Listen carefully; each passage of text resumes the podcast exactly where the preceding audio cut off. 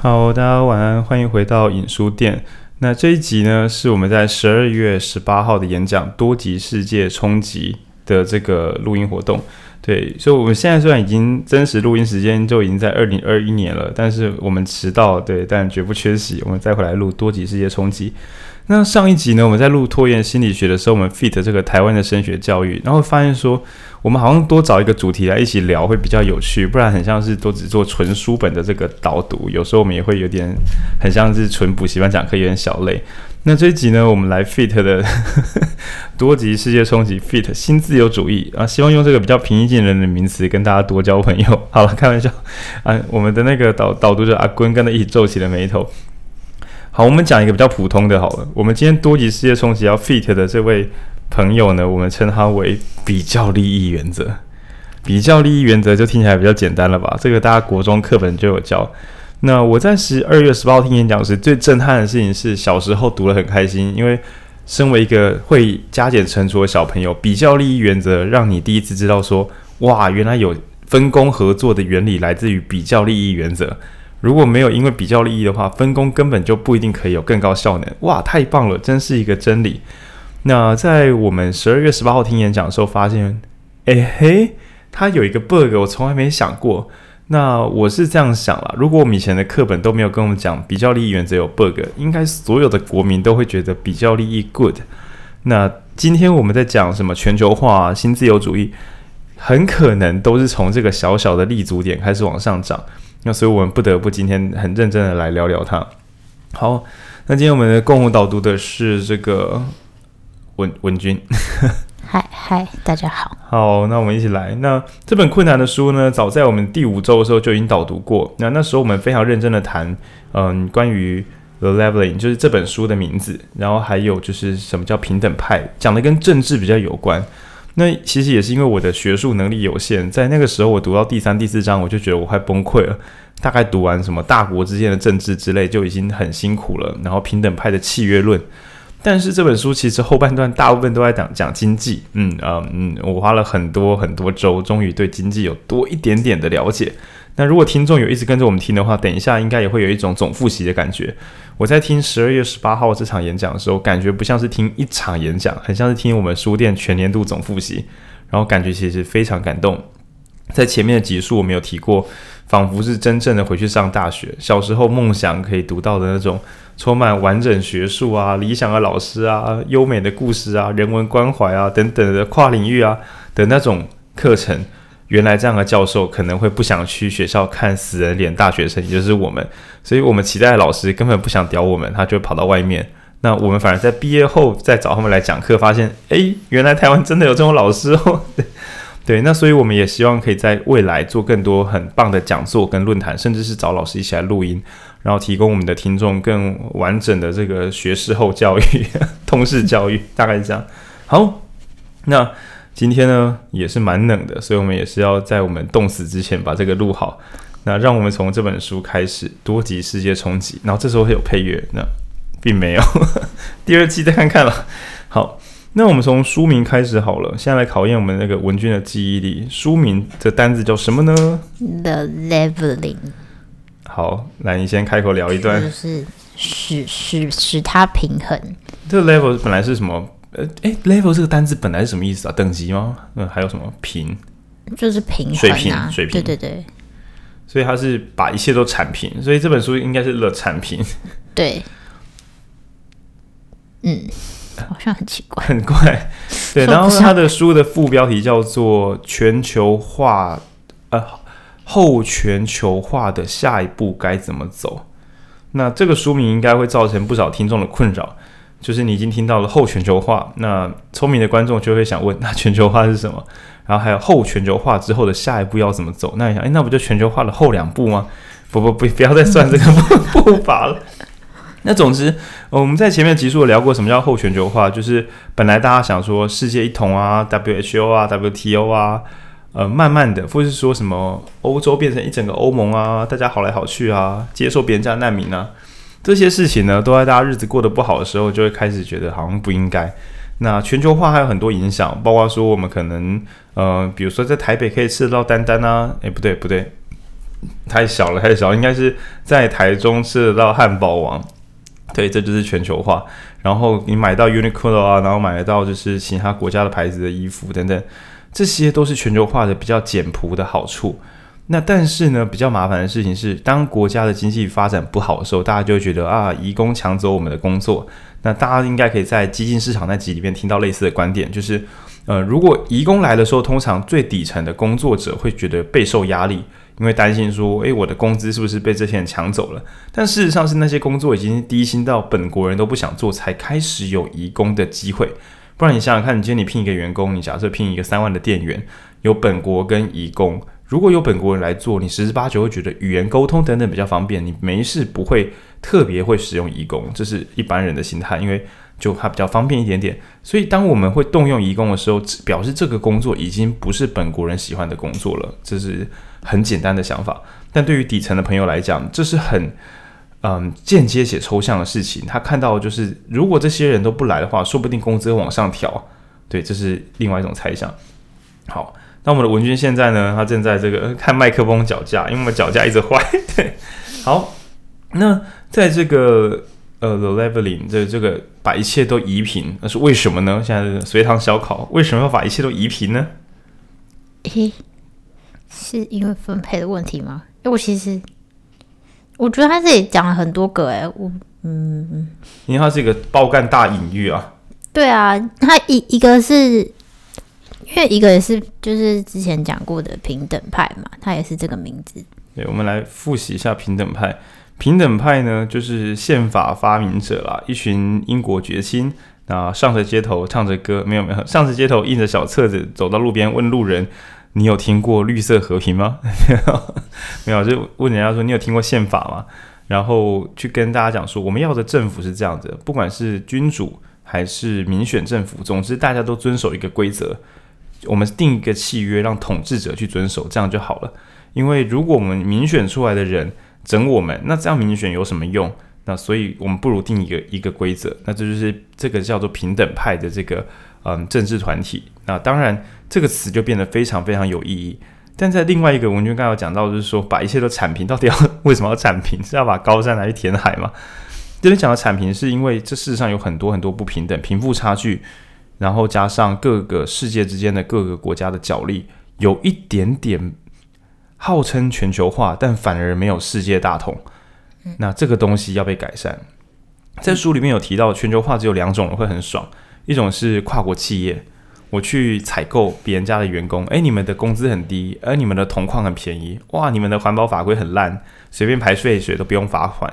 我身为全球化，就是截长补短嘛，比较利益原则啊。你的废水比较便宜，所以我在你这边排废水。你看，这就是小时候课本教我们的比较利益原则。你们的劳工可以过劳，所以我们在你这里买劳工，听起来很夸张，对不对？但 就是这样子啊。就是这样子啊，所以全球化导致跨国企业的竞争力上升了不少。那第二种就是最穷最穷的人，本来我们这边的人没有水没有电，我们一个小时只要给我们两块台币，我们就觉得可以，这样可以，因为我们这边一天只要十二块台币就可以过生活。就是假设在这样的物价环境中，今天你们这群外国人来了，哇，你给我一小时十块的工资，天啊，你简直是天神！好，我们的生活大幅度的被改善了。这次全球化启动之后，跨国企业以及很贫穷底层人民确实得到了改善。但比较麻烦的是，中间的一般民众可能就没有这么深的生活品质改善感受，除非你是消费者。但如果你是生产者，或是你是提供劳务的工作者，就不一定会有这种美好感受，反而会有相对剥夺感。对，包括说你可能本来在街角开一个。你就想说，你就街角开个小杂货店，结果 Seven 就是铺天盖地而来，你发现你做不下去了。又或是嗯，有好的独立书店，但是呢，在嗯诚品、金石堂或是博客来的这个大军压境之下，其实反而会使在地的小单位变得比较难生活。这边讲的是生产者哦，买书的人一定会变得比较快乐，对，因为大的机器终究功率会比较好一点点。那这是一个前情提要，对，好，那。产生了很多的不平等，于是呢，这本书它有两个隐隐喻，一个是回到那个平等派的这个契约精神，然后第二个是让这些号称自由产生出来的不公平，号称全球化产生出来的不公平，打造出来这个烂摊子，该怎么把这一个不平等米平呢？所以定下契约，米平这些不公，是整本书的核心精神。然后也要再浅浅聊一下这个作者的背景，他是金融圈，就是赚很多钱的那种金融金融交易者。然后他出生背景是爱尔爱尔兰人，你可以想成就是呃。西欧世界的台湾，这样就是它又属于英国吗？又不属于英国吗？然后有一个比较独立的位置，可以诶，苏格兰，苏啊，我讲错了，我讲爱尔兰干海外的小岛吗？诶，不，不是，就是嗯，英国的头部那一块。对对对对对对对。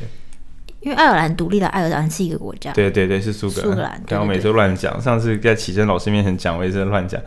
对，总之他会比较比较特，比较有学术有学术背景，然后也有金融工作经验，然后加上他本身的出生地，又让他可以有比较有别于大国之外的观点，那这是这本的优势。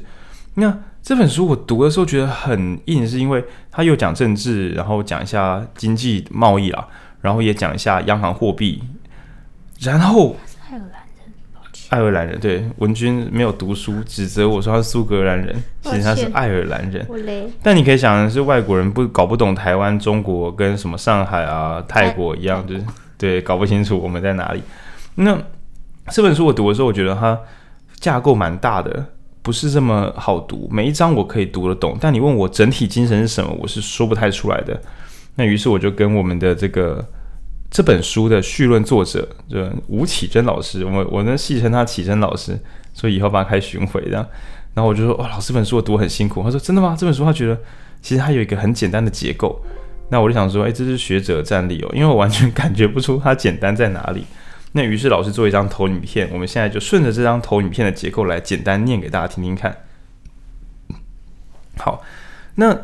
全球化现在是全球化后嘛，那所以老师投影片先写说有个东西叫全球化前，就是后冷战时期，应该是二次世界大战之后有段时间，大家一边不打仗，然后但一边觉得就是彼此给对方施压，关税或有的没的，那所以这时候出现单极世界，也就是以美国强权，那或是嗯苏联，就是大大国家对战。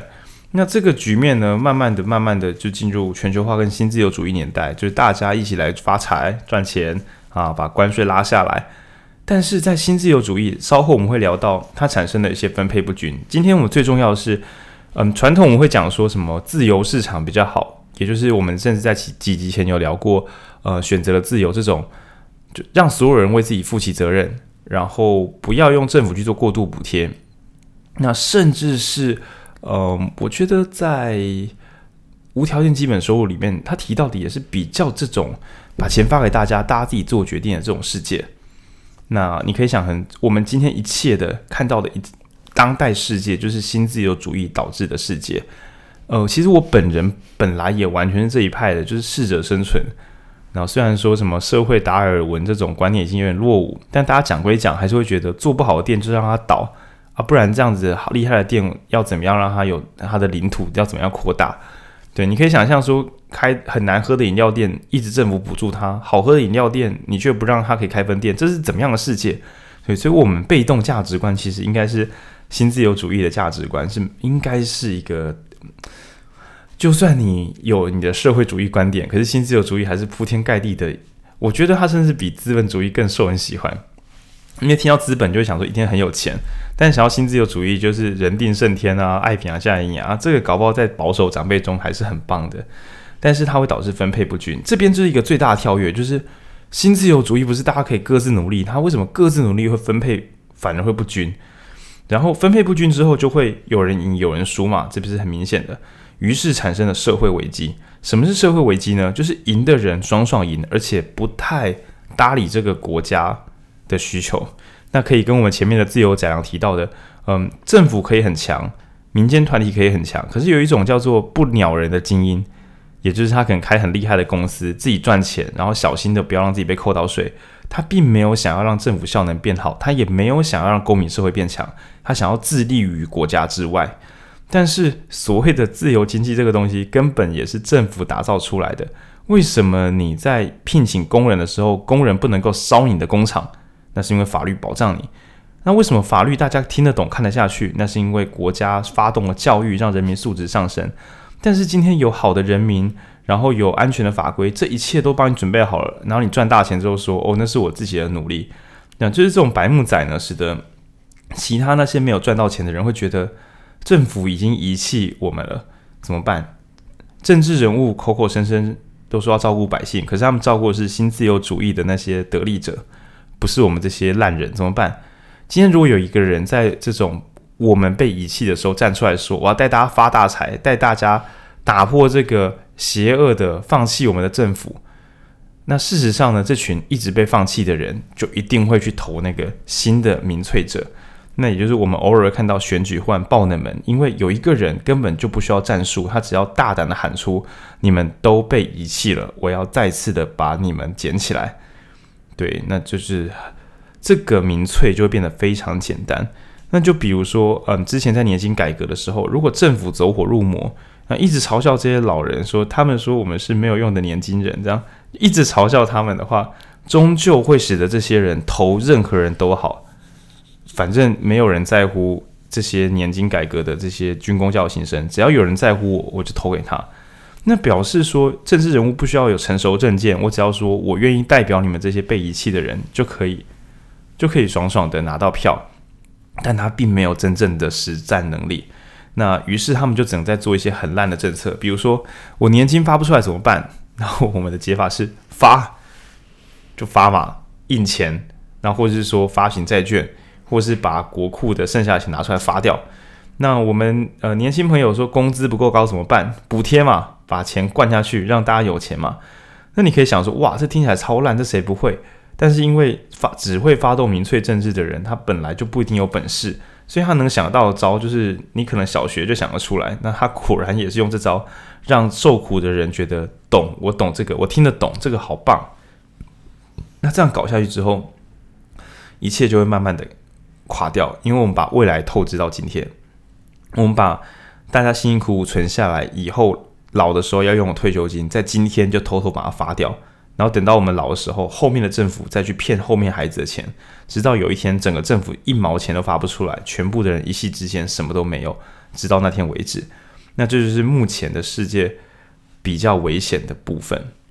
那当比较跑得比较前面的大政府开始乱玩，这边讲的是美国啦，跑得比较前面大政府开始乱发钱、乱灌之后，他难免也会让自己的实力真有一点点受损。毕竟他没有把时间拿去把自己变强，而是拿来办家家酒。在我们的演讲中，老师很认真的讲丹麦或者一些北欧国家，他怎么把自己的体质变好的。那体质变好不是让 GDP 变高，而是让大家的实力变得比较好。举例来讲，就是好的学生不是学生的时候一直刷什么八九十分、一百分，而是很喜欢读书，而且很能够提出自己的观点。那这个叫做体质比较好。他毕业之后也是可以成为一个自主学习的人。而不是说灌分数啊，然后说送补习啊、送重考，让他成为一个可以考高分的人，那这都只是吗啡经济而已。那在这个吗啡经济的灌输之下呢，世界就开始分裂成有的地方是民族主义兴起，有的是区域主义，就是我们要保存自己的国家。那甚至呢，有一些大公司也开始启动他们的这个数位监控工具。就我们前面讲的监控资本主义，于是神秘的中国或俄罗斯呢，就会在使用这些数位监控工具，打造出他们的数位集权。所以，呃，老师这边是写民族主义、区域主义跟数位集权成为这个多极世界的一个新隐忧。那这一切就是这样子整圈的开展来。哦，大概是这样，而且讲很清楚，诶，就是从冷战后的单极世界，然后发动一个新的，就是盖小列和也，就是全球化新自由主义。让大家可以要工作的去工作，要赚钱的去赚钱，要卖铜矿的哦，要出租土地的，大家一起来赚到钱。但其实一起赚到钱是全世界 GDP 上升，也就是我们今天的时候看到一个新的新闻。我昨天晚上看到说，台湾的那个 GDP 平均哦，我们台湾 GDP 已经要破三万美了，就是全人均人均三万美，诶，这很屌哎！就全台湾平均每个人都是百万收入。朋友啊，你有领到百万收入吗？中位数中位数薪资是每呃每年薪中位数薪资是五十万左右，然后我们的 GDP 平均竟然是三万美，就是大概百万呃九十九十万起跳。哎，现在啊，因为美元跌了，所以少一点。但总之就是我们好像每个人赚进很多钱，可是我们薪资都没有拿到。那表示是少部分人赚到爆干多钱，然后发下来薪资还发的比较少，落差趋近一倍哦，哇哦，蛮严重的。那政府是否有课到税金呢？你如果说很有钱的人，因为他的税率很高，所以反而台湾收到更多税就算了，最好是有，最好是有。对，总之在这样的新闻出现之下，人们慢慢的会觉得说，我们本来的世界出了什么问题，然后全球化、民主国家，总之你本来靠什么为生的，你就拿什么出来骂。那就是当代的一个，嗯，已经到来或是即将到来的危机。对，好，那我喘口气，让文君自由的接话。诶，想不到吧？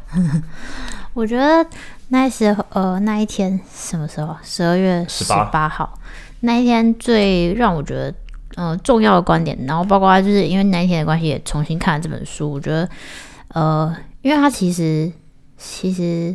上一次我们介绍的时候，他讲了蛮多，我们讲了蛮多政治面。对。然后，但这一次因为老师的关系，经济，它其实是一本很，然后重新拉回来很经济的书。那我觉得他讲了很多是，嗯，就刚刚大家听起来也会觉得说，哎，对啊，那听起来都是政治问题啊。没错，就是我们现在也不是说要怪给政治啊，就是我觉得是政策应该政策的对，就是是呃，这。那天演讲也有提到，就是经济学家为什么都没有发现这件事情，这些事情即将要发生了。Oh.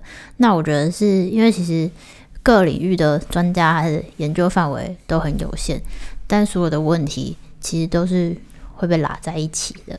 比方说，我们刚刚讲 GDP 嘛，它听起来是经济成长的问题，但是经济学家只研究到这个部分，他没有去讨论说，哎。那除起来是三万美，那实际到底是怎么分布？又或是说这个 GDP 是怎么出来的？比如说，会不会是政府的人为了怕自己被赶下台，所以他动了一些手脚把 GDP 往上拉？那这个是经济学家会去关注的吗？这就比较没这么简单。对对，然后包括其实呃里面也花蛮多篇幅在谈说，就是分配这件事情几乎是。经济学几乎是完全不讨论，不碰就不能碰。经济经济学比较像是自动的市场抖出来的东西，它是一个计算系统。对，然后但他呃这样讲很没礼貌。而作为一个经济系毕业生，但我当年就是因为这样想，所以才毕业。就是 他只是一个计算机，但是他不管现实世界它落在哪里。你就我这样讲好了，就是我们讲物理学，一颗球会怎么滚动，我们可能要考量摩擦力跟空气阻力。但是在经济学，在真实世界中，就相当于是你是在暴风沙之中有一颗球在滚动，然后沙子的密度很高，而且有时候旁边会有人用电风扇在吹来吹去。今天你如果只算那个球本来的质量，会出大问题，因为那颗球附近有八只电风扇，而且他们要开不开是人为决定的。嗯。如果你少算了那些开电风扇的手，你就会很混乱。所以经济学最早的话，我们回到就是韩国瑜，因为韩国瑜是我们精神导师。韩国瑜师师承亚当斯密，真的是真的是真的。亚当斯密觉得 觉得不开心，是我觉得应该是亚当斯密是很早很早的经济学家嘛。所以如果你书读的比较少，但是你又不是完全没读书，你可能就只读到。很源流的东西，就像你你是身心科的医师，然后你说我师从弗洛伊德，可能就会比较近代医师就觉得不太妙啊。你只 你只师从弗洛伊德嘛，就是因为那个不是不能用，但是那个后面有很多改机、很多调整啊。对对对，类似说你的物理观念永远只用古典物理，然后说拿来算虫洞问题，说可是那个时间那个后面多了很多新东西哦，这样是不是不太好？这样对，大概是有这样的压迫感。那为什么说要师承亚当斯密？因为所谓的这个货出的去，人进的来，这种算古典的货物跟人的自由流动，会导致最大利益。就国富论那种一切动起来，钱就跑进来，这招并不是完全是好小的。但是只靠这个想法就要赚钱，是有一点点古典的。所以我们半开玩笑说师承亚当斯密。可是你有想过，这样听起来对一些长辈听起来好像很棒诶，就是他不只有学术，而且他还是从哇最早的耶。就是是一七七六年的经济学之父亚当斯密觉得分工还有每个人都自私自利。这个自私自利是好事啦，我赚钱是为了要吃一口饭哦。每个人都是因为这样子才赚钱的，这是一个古典模型。大家要分工，大家要自立，然后再加自由市场，大家就会发大财。真的是，对对啦，真的是，就是人要进得来，有人才嘛，就是分工，然后货要出得去啊，大家要赚到钱，这样对。但是后来在老师的课程里面有提到，后面又几百年内的时间，大家要提出了不同的，比如说破坏式创新啊，那或者是说经济转型的一些阶段，那还有北欧的民主社会等等等等的，其实大家都想要过好日子。那这几百年内，大家花了不同的想法，包括自由的政治体制啊。那或是说社会的补贴啊，花了很多力气，并没有这么简单，就是只用看不见的手这招放着就会完全没问题。那这问题是很很很大的。好，那接下来我觉得我们可以赶快来聊一下我们今天的重头戏，也就是我们第二季的企划，有一部分也想要做一个子细化，我觉得我们观众会喜欢，因为你们都可以，你知道我每次打开数据啊，看到那个不重复人次大概有两百人以上的时候，我都会想说。我真不简单，就是有两百个人在听这个频道。那我们接下来聊的是比较利益原则。那现在我先沉默五秒钟，观众感应一下“比较利益原则”这几个字，你有没有印象？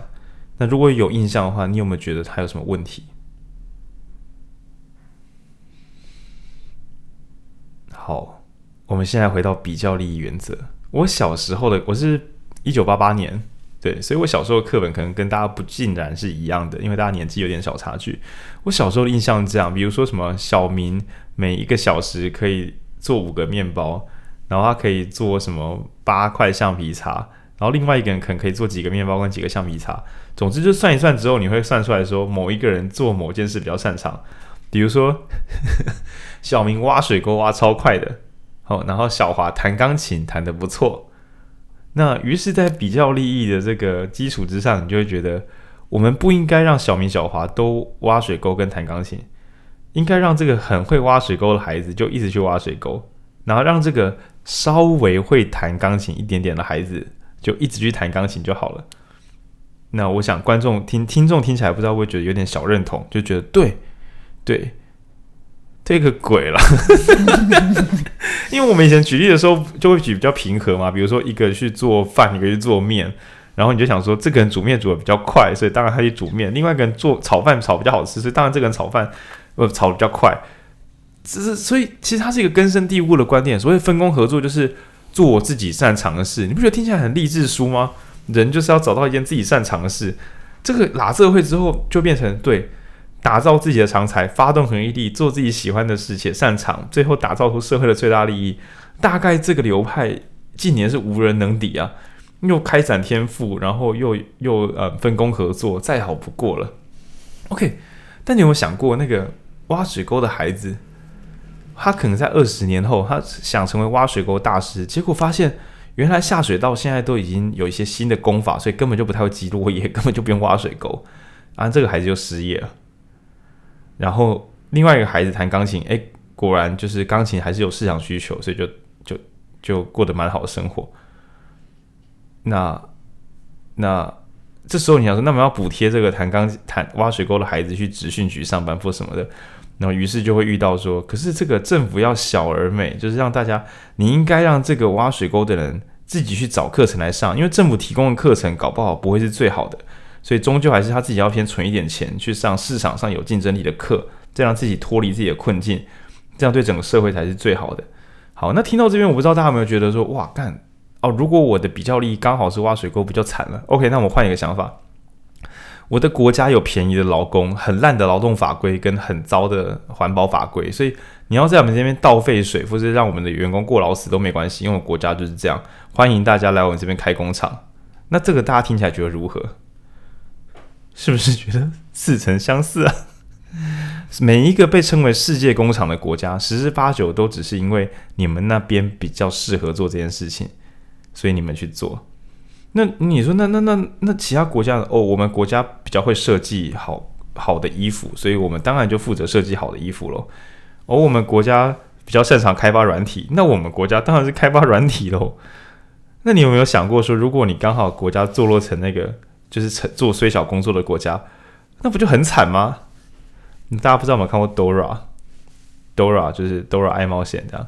然后这时候 Dora 就会转过来看着你，跟你说：“没错，你对，请问废水要倒到哪里呢？”然后你就看自己的国家，是我们国家吗？没错，没错，没错，就是这样。那所以大家慢慢的发现说，好像不太对。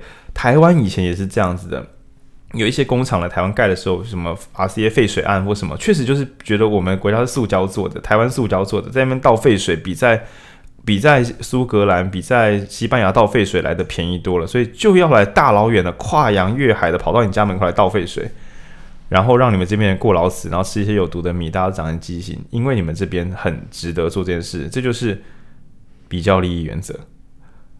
当然了，讲课的时候吴奇生老师没有这么叽歪，他没有这样讲话，但我一瞬间忽然弄懂的时候，蛮 蛮不舒服的，就是。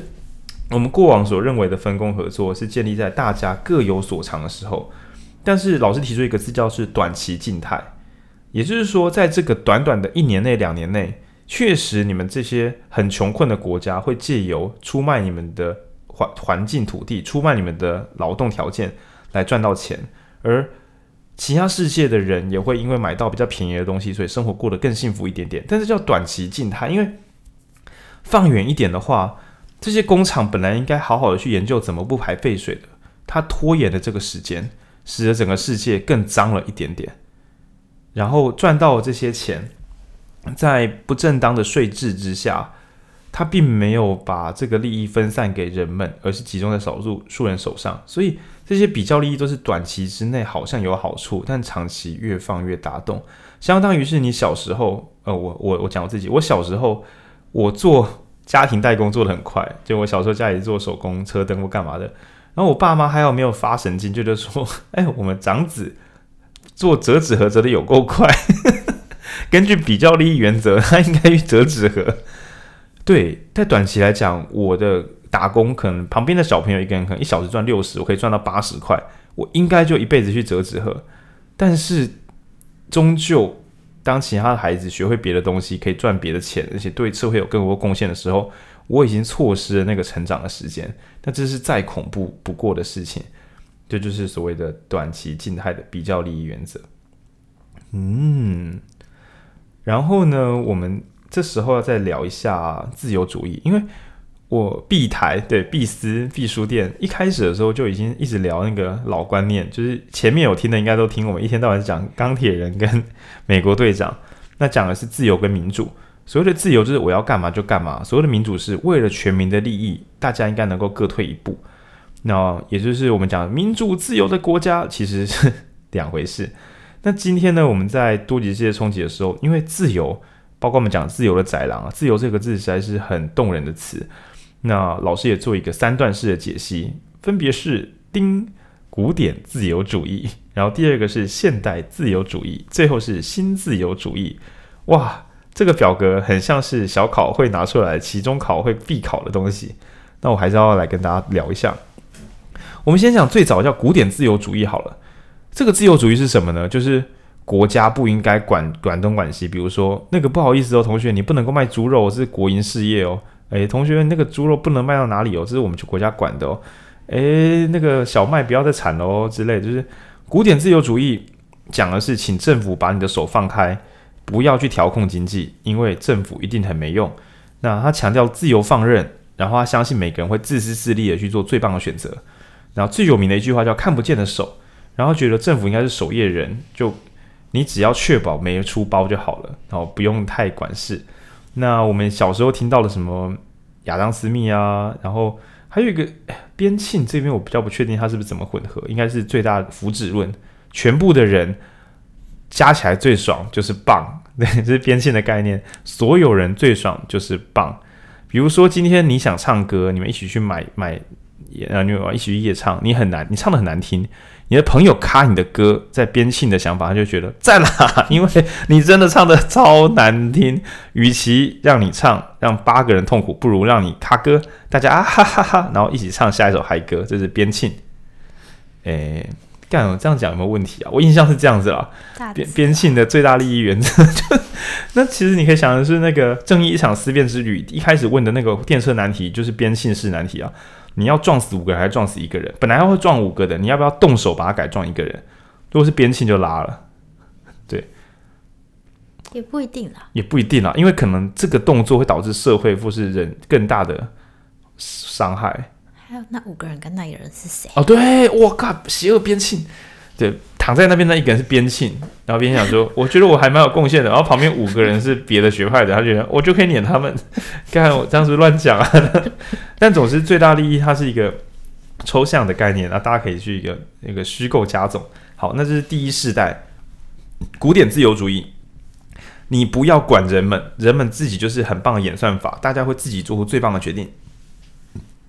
然后第二段叫现代自由主义，那，嗯，我觉得他 真的，你可以记第二世代就好，因为我觉得那个现代没什么用，因为你知道我们现在是新，然后其实它一开始叫 classical，然后第二段是 new，表示说我们不是旧的 classical，我们是 new，但是第三世代又觉得我们很新，所以叫 neo，就是我更新，我更新，这根本只是乱，很像是那种计划书。对，这是手机吗？手机改版哦，没有，我觉得不像企划书最新版、最新最终版、最新最终定稿版，就是根本那个 final final final final final final final，对 对，这个词到最后一点一点意义都没有，所以我建议大家背第一、第二、第三世代。第一世代是古典，然后他讲的是自由交易。那第二世代他们觉得说自由交易会出现小问题，比如说穷人就被放生了，所以他觉得政府应该动手，让有一些人不要过这么苦。你不能够说。我看不见的手啊，所以穷人就饿死了。那这个政府留下来这样干什么呢？所以出现了我以前一直很困惑，就是因为凯因斯不是主张说，我即使让政府去挖一个洞，政府派你去挖一个洞，再派另外一个人去把洞埋起来，这样子浪费时间刷 GDP，他也觉得是合理的。至少这两个人都没有失业。那甚至是逼不得已的时候发动战争，然后盖个十大建设，把钱花一花，至少让大家有事做也是好的，提高国债做事也是好的。那当然，这个凯因斯听起来就当代听起来就有点有点疯疯的。那有比较嗯注重财政纪律的朋友也会觉得说啊，我们像台湾在做什么？呃，那叫最近那个叫什么？前瞻建设。前瞻建设计划，这样真的好吗？那你有这个质疑的话，表示你觉得凯因斯这个人有点锵锵的，就他就想说我花钱来盖，花钱来盖就是赞。但是凯因斯误打误撞的跟社会福利是绑在一起的，因为对凯因斯来讲，他觉得。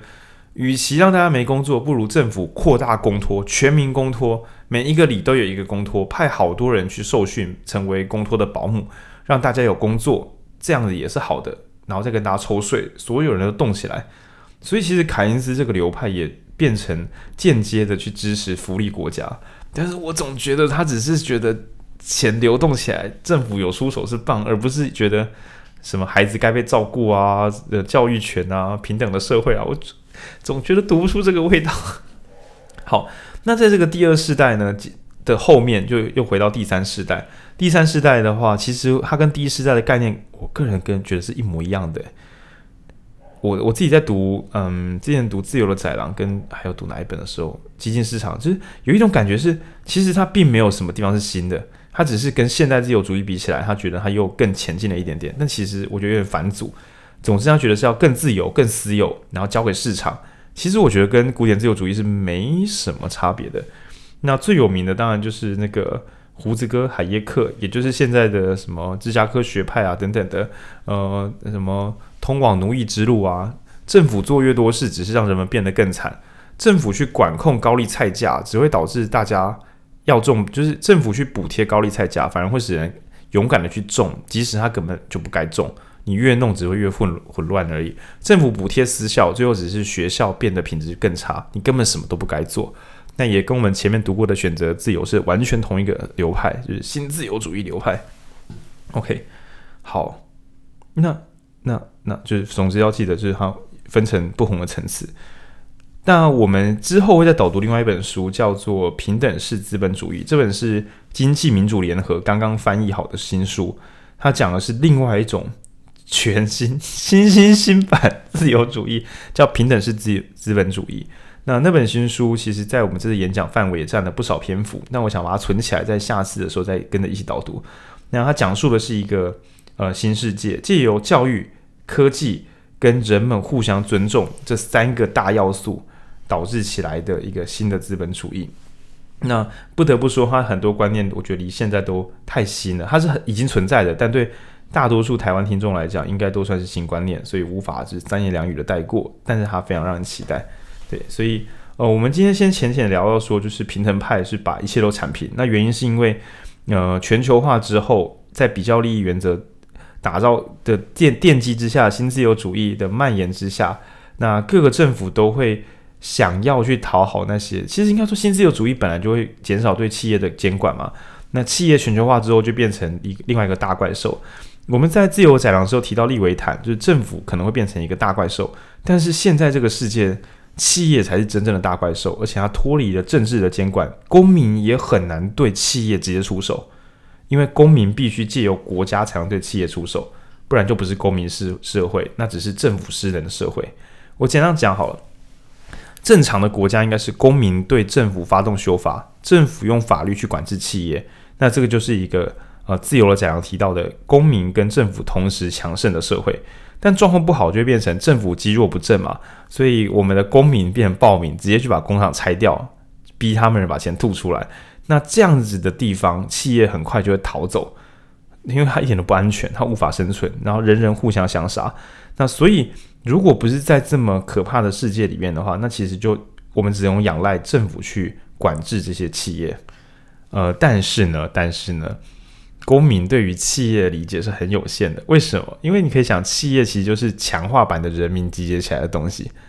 所以，除非你有超强公民社会，不然一般的公民社会是很难压制得住超级聪明且有钱的公司。呃，甚至比如说以韩国三星来讲，你很难想象韩国什么公民团体来反抗三星，因为所有强者全部去三星了，你要拿谁来反抗他？大概是有这样的危险感。那我觉得台湾很棒的是，我们一边知道说台积电可能呃年终尾牙薪水很多，一边又会觉得做 NGO 的人都是很棒的人，他的风气还没有到什么大家不要去选系了，全部都去考进台积电就棒了，全部人当医生就是最棒的。这个风气在台湾其实已经慢慢的被消散掉，这是很不容易的事情。嗯，那我们聊到所谓的平等，聊到自由化，谈谈自由本身是什么？那大家不要忘记，就是我们传统的比较利益原则会使得大家很想去扮演一个世界的小齿轮，但是世界会不断变化。如果你下一回合这个世界已经不再需要齿轮的时候，那些不再被需要的国家该由谁去照顾他们呢？那照顾要谁要照顾他们是一个很虚构的问题。那为什么我们非得让别人照顾不可？这也是一件很很哀伤的一个想象。那所以最好方法是所有人都可以不断的成长，做自己喜欢的事情，不断的去调整自己的姿态，然后做自己喜欢的事，也可以帮上别人的忙。但这一切都不是用传统的比较利益原则可以打造出来的世界。啊，好，我要传一段，换文君。嗯、呃，其实，在那一天的演讲跟书里面都有提。呃，演讲老师讲比较常讲平等是资本主义。那在书里面他讲的的名词叫做有机经济成长配方。那就是刚刚有说到，他其实在讲的是呃，现在的北欧国家，他们其实有有点像发展出一套。大家都知道北欧国家、其实什么税收很高啊，是福利国家啊，但是。你说它市场不强吗？它市场也其实也很强，它也不是那种大家传统想象的那种所谓福利国家。你想说我们传统想说传统福利国家就是疯疯癫癫小国寡民，然后你想说你知道 IKEA，然后你知道那个沃旭，世界最大的风电厂，世界最大的家具厂，一大堆超大跨国企业，都只是这个小国家长出来的。对啊，就是应该说他在呃他在福呃高税收跟高福利的状态下，其实。它的竞争力反而是强的，那有点像是说，这些经济学家就是在探讨这个这个北欧国家独有的现象。然后我觉得那天老师讲有讲到说，他诶书里面在有机经济成长的定义，就是将人类发展当成是经济成长的中心支柱，致力投资在教育、医疗、科技研发等无形基础建设。让制度、法治、人力资本成为国家发展的核心。好，反正总之呢，把人养得好，就是这个资本主义的核心。应该说，我觉得关键是所谓的无形基础建设。这个就跟传统，呃，你以为的所谓福利国家是差很多的，就是我们刚刚讲。哦，现代自由主义，传统比较是发钱给大家。对，现代自由主义的那种福利是指说发钱啊、盖建设啊、给大家工作啊。但是，呃，新的这种有机经济成长配方，他讲的的基础建设是呃着重教育啊，比如说让让全民都可以听得懂我们这一台在讲什么。哇，嗯，对，然后或者是就是呃，比方说创业啊，然后。哦，这还包含了那天其实还有讲到，比方说像合作社啊，就是人民的信任啊，这些都是非常，就是它它会产出很厉害的实体，但是它背后有很多是无形且他们是从什么一九七零年代就开始做教育的改革啊等等这些东西，是很很很不容易的一个新的流派。我们我们退一想，好像曾经会觉得妇女不该就业，曾经。那觉得说这样子会让男生赚的钱变少等等，但事实上我们现在看得出来，全部人都可以自由选择工作，当然你的经济产能也会上升。那这就是一个想说，他一边变得平等，一边大家变得有钱。那你可以想象这个想法在一直往前推进。比如说老嗯，在多极世界冲击讲的那种新自由主义世界里面，会有一些有些工作就是会赚比较多钱，因此那边会变得更强大等等。但在北欧国家，可能就会有去施行说，假设今天清洁工的薪水跟医师的薪水差不了太多，那这样子大家就会想当顶尖的清洁工，因为顶尖清洁工一定可以就是拿到这个行业里面更高的收入，而不是说大家都不要做这一行，因为这行没赚头。然后当大家的薪资比较近的时候，才比较不会有哇，你赚的四十万，我赚八万，我赚六万，我赚三万，哇，我的讲话比较小声。一个社会有人讲话大声，有人讲话小声时，就不会每个人都全心全意的发表自己的看法去做讨论。那光这个社会的声音变得少少薄薄的，本来就变成一个没没力量的社会，所以比较像是建构一个系统，让所有人变得强壮。然后刚好我最近在看呃那个 Netflix 的那个零规则，我们之后书店在第二季有很多想法，那包含就是也许我们每周二的时候上架商管书的一些书讨论。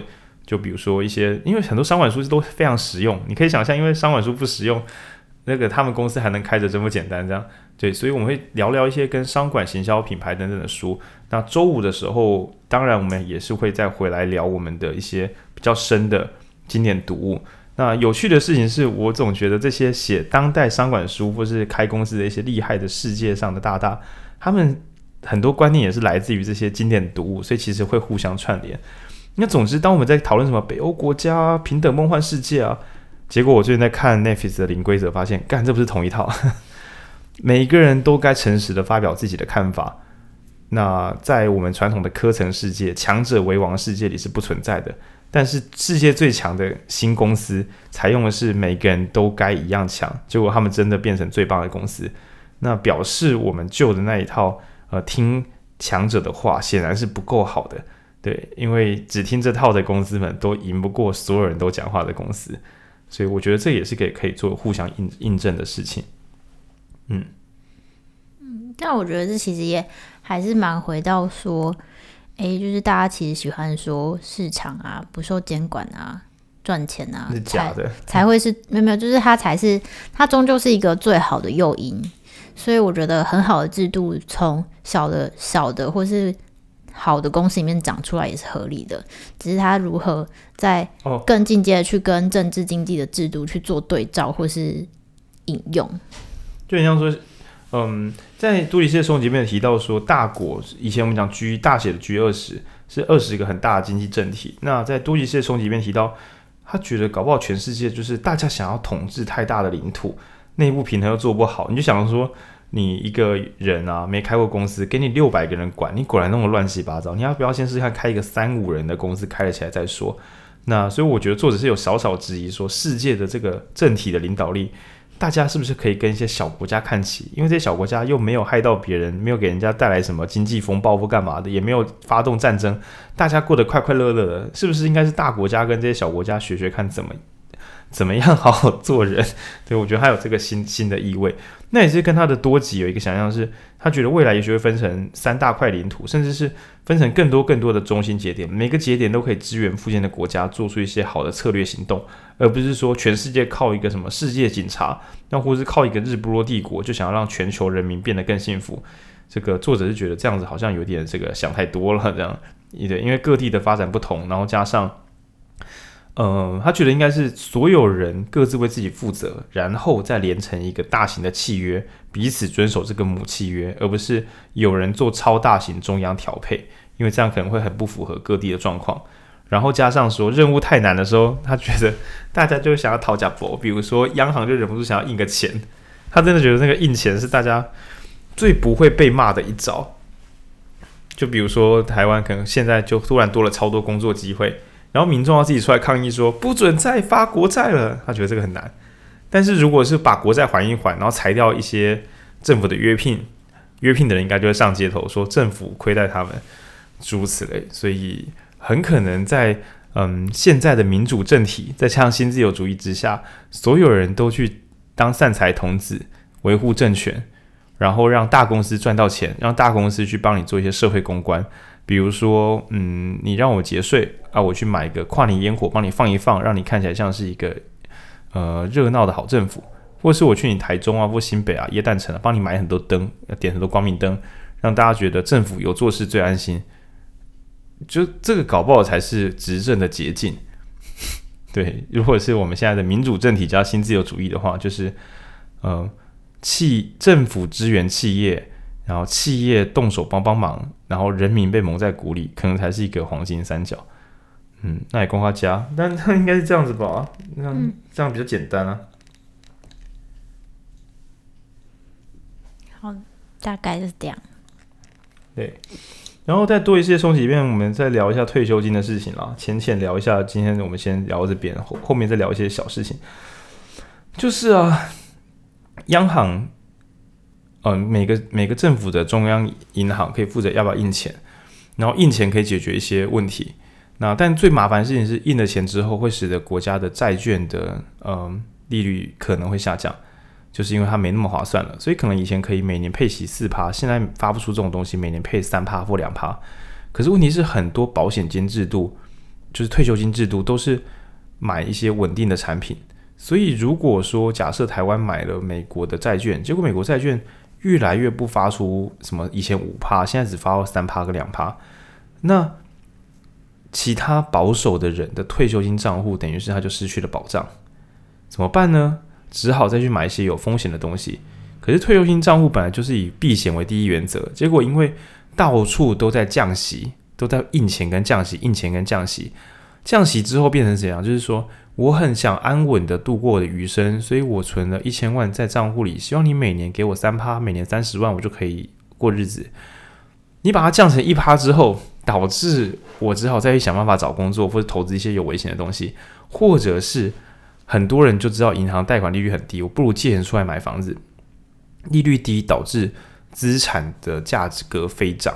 那如果你只有现金的，反而很不利。可是比较保守的中产阶级、一般民众，又是以现金存款作为他的第一优先，投资东西反而他要么把钱弄丢，呃，对，要么哎，对吧？主要是把钱弄丢了，跟他们不愿意出手。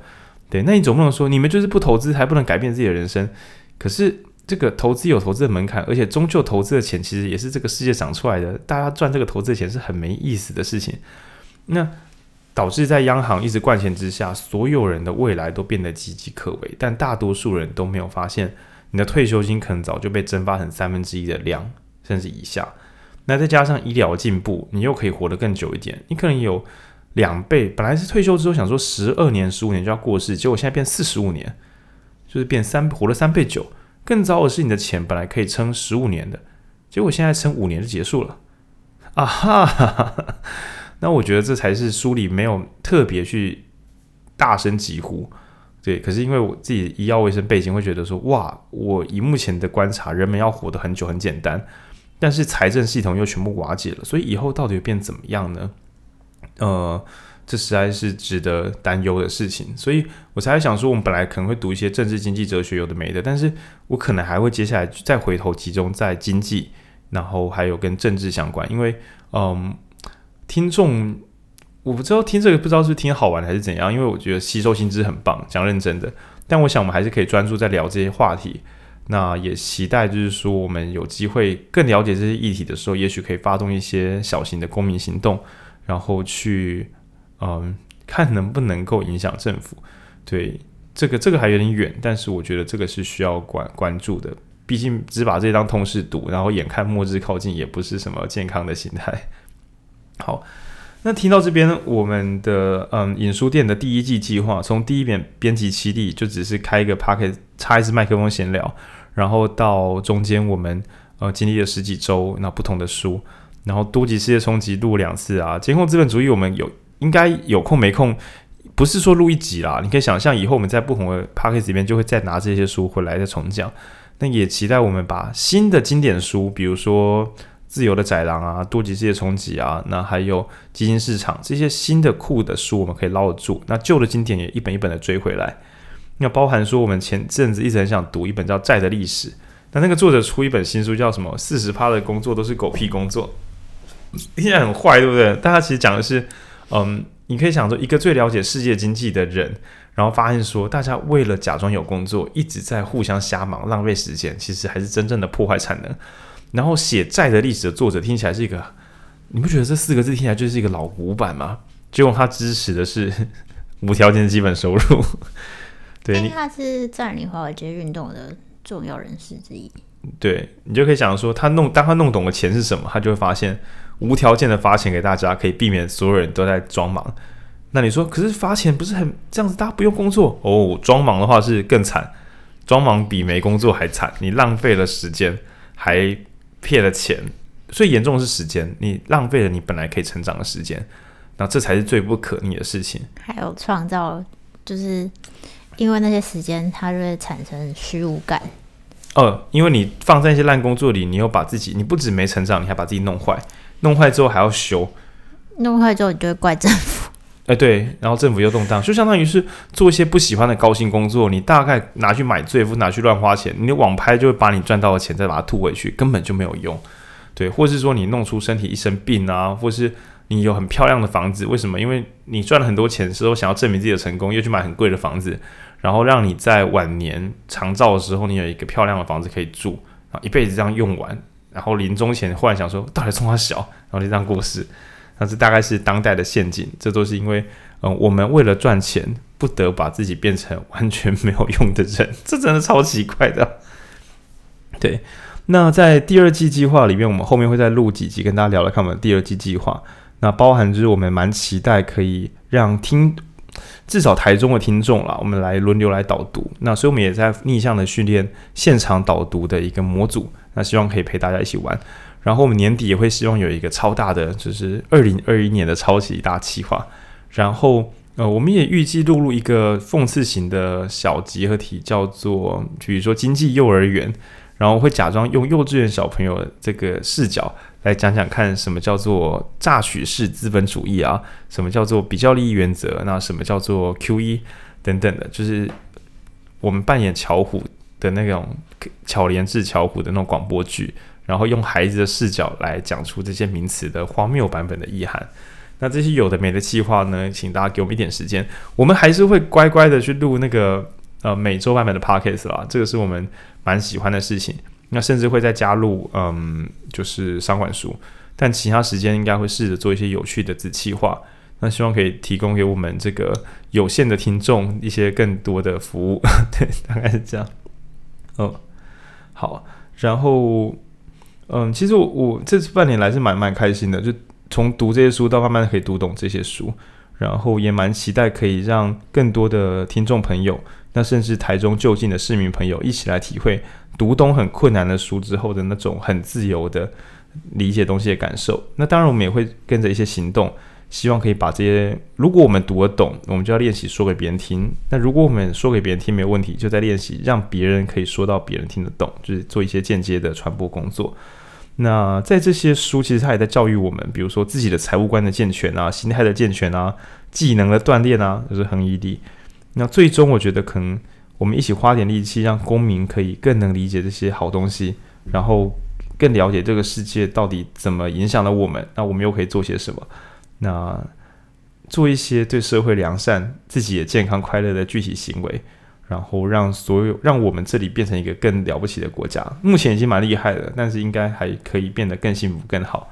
那大概是做这样的工作，不然我会觉得读书的快乐跟读书之后无能为力的虚无感会成为一个呃互相对冲的两两个力量，这样会蛮就是蛮逃避的。如果只有一直读书，一直读书，然后却没有做任何具体行为的话，对我来讲是一件会受伤的事情。那为了不受伤，所以我们再来多做一点点什么东西。然后虽然呢，我们到现在还很喜欢看书跟读这些。还没有好好的做什么读者回馈机制，去听听看你们的看法。因为每周不管再怎么冷僻的集数，都还是会有就是两百个这种不重复呃，两百个不重复跟大概一千以上的这个反复收听的数据。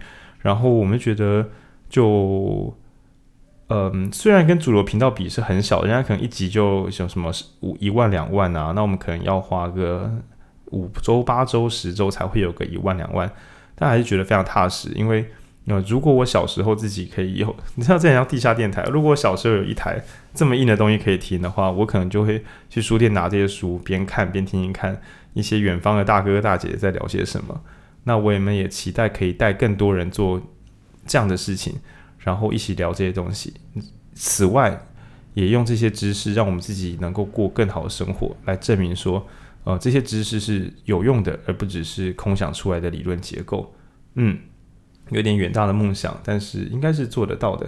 哎呀，好像小时候读大学的时候不圆满，所以现在决定自己做这些东西。那我们也有可能去找专业的学者，在我们一开始从书店开始，就作为我们的线下课、线下的那个小型学分课，然后来研究一些学问。